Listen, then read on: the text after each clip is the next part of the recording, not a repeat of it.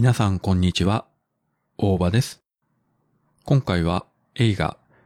エクストリームジョブこちらについてお話してみたいと思います。2019年公開の韓国映画。ウィキペディアによりますと、犯罪組織を検挙するためフライドチキン屋に扮した麻薬捜査班の奮闘を描くアクションコメディということになっておりますが、本当にこういった映画です。もうこれ以上説明がいらないような気がするんですけれども、えー、っとですね、自分この作品を知ったのがですね、映画を紹介する漫画で、宝吉英子さんというのがありまして、基本的には、邦画、まあ、日本の映画を紹介する漫画なんですが、たまに海外の映画の紹介をするんですね。で、この単行本の5巻の中で、このエクストリームジョブという作品が紹介されてまして、えー、それ読んだだけで結構面白くてですね、これいつか見てみたいなと思ってたら、えー、先日 Amazon プライムビデオの方で配信が始まりまして、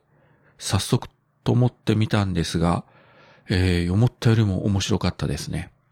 もうストーリーは本当にさっき言った概要の通りなので、何も考えずに見ていただいていいんですが、えー、まず驚いたのがですね、コメディはもちろん面白いんですが、予想以上にアクションシーンがすごくてですね、こんな撮影したら死んじゃうんじゃないのみたいな。とんでもないアクションが結構冒頭から連発してですね、いやー、最初見た時に本当にビビりました。おーという感じでですね。そしてコメディといってもやはり日本のコメディとはちょっと質が違うし、まあベタな展開もあるんですが、ツボを外さず、まあ若干シリアスなところはシリアスに、コメディのところはめっちゃ振り切ってコメディというですね、きっちり作られている映画だなと思います。そして主人公たちですね、えー、災内麻薬捜査班の面々、えー、いつもいつも失敗ばっかりするんですけれども、張り込みのために仮の姿としてフライドチキン屋に扮したところ、意外な才能を皆さん発揮して、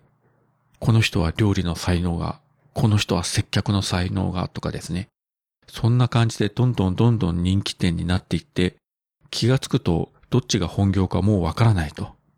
刑事の仕事をする前にまずフライドチキン屋としての営業をしっかりするようになってしまうという、このあたりのですね、逆転劇が笑えますし、とはいえ、クライマックスではきっちりと麻薬捜査のために、えー出動していくわけなんですが、まあこのクライマックスの展開もですね、なかなか熱い展開が繰り広げられまして、おー、すげーという感じでですね、楽しませていただきました。そして何よりですね、これ事前情報がなくて、というか自分が知らなかっただけなんですが、後半のあるシーンでですね、自分が大好きな1986年公開の香港映画、男たちの晩夏、えー制作、ツイハーク、監督、ジョンウー、主演、チョウユンファ。これがもう大ブームになって日本でも香港映画。まあそれまでは香港映画というと、ブルース・リーやジャッキー・チェンのカンフーアクションですね。ほとんどそういった種類の映画しか日本には入ってこなかったんですが、えー、男たちのバンカー、これ以降はいろんな種類の香港映画がどんどんレンタルビデオとかで入ってきて、